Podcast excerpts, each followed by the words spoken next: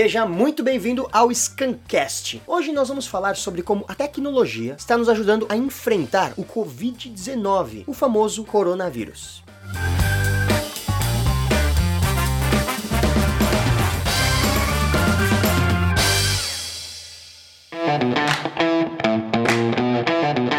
Todos nós já ouvimos os saudosistas que adoram falar que ai, antigamente tudo era melhor do que hoje em dia.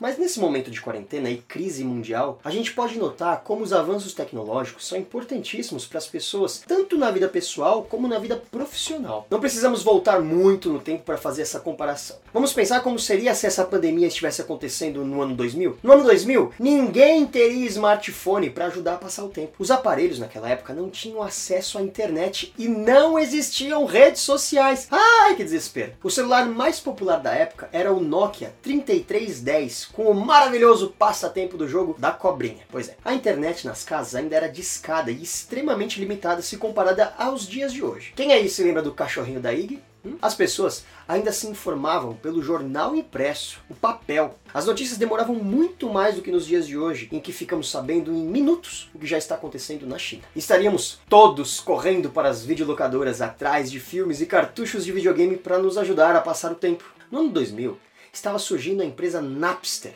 que revolucionou a forma de ouvir música, assim, permitindo que elas fossem baixadas da internet. Porém, levava uma noite inteira para baixar uma música sequer, e muitas vezes ela vinha errada ou cheia de vírus. O mais seguro ainda era o Discman, só era uma pena quando riscavam um CD. Para as pesquisas, nossa melhor ferramenta ainda eram as enciclopédias, que ajudaram muitos de nós a entregar trabalhos e passar de ano na escola. Eu, por exemplo. Sem a menor sombra de dúvidas, os livros e revistas estariam sendo muito consumidos e as bancas de jornal estariam faturando aos tubos. Os adolescentes da época aprendiam sobre o mundo do namoro, signos e todos os conselhos que uma pessoa precisaria das revistinhas Capricho e Tim, que vinham com testes para descobrir como seria o amor da sua vida ou qual Backstreet Boy seria o seu par perfeito. E claro, YouTube. Pff, as pessoas estariam coladas na MTV assistindo clipes o dia inteiro. Pois é, com certeza uma quarentena nos anos 2000 seria muito mais solitária.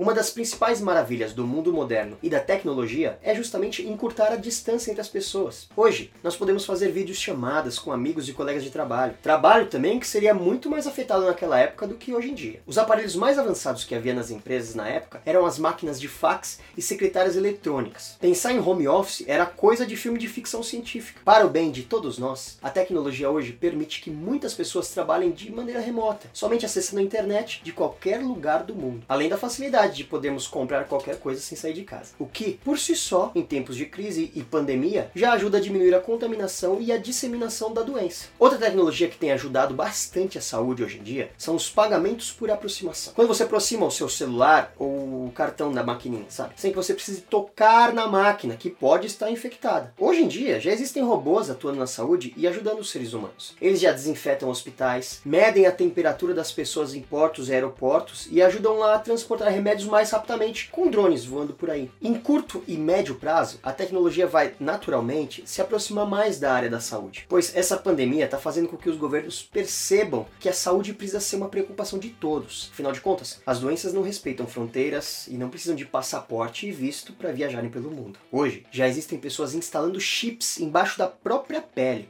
Esses chips hoje carregam informações simples que permitem que as pessoas paguem o transporte público e acessem empresas, por exemplo. Aí você pergunta, Hum, mas como é que isso vai ajudar na saúde? Bem, essa tecnologia pode ser rapidamente desenvolvida e esses chips podem fazer uma outra coisa simples, que é medir temperatura, por exemplo. Se hoje em dia todos tivessem um chip medindo a temperatura e enviando informação para um sistema, seria muito mais fácil descobrir quem está com febre e isolar essa pessoa. Assim, nós já poderíamos ter evitado a proliferação tão rápida do Covid-19, o famoso coronavírus. Alguns especialistas dizem que a medicina vai deixar de ser reativa, só atuando para recuperar as pessoas doentes, e se tornará proativa evitando que as pessoas sequer fiquem doentes. Muito bem. A tecnologia segue sendo amada por muitos e odiada por outros. Claro que toda a evolução carrega também dificuldades novas que precisam ser corrigidas. Mas, de modo geral, a tecnologia tem ajudado as pessoas ao longo dos anos a viverem vidas mais longas e melhores.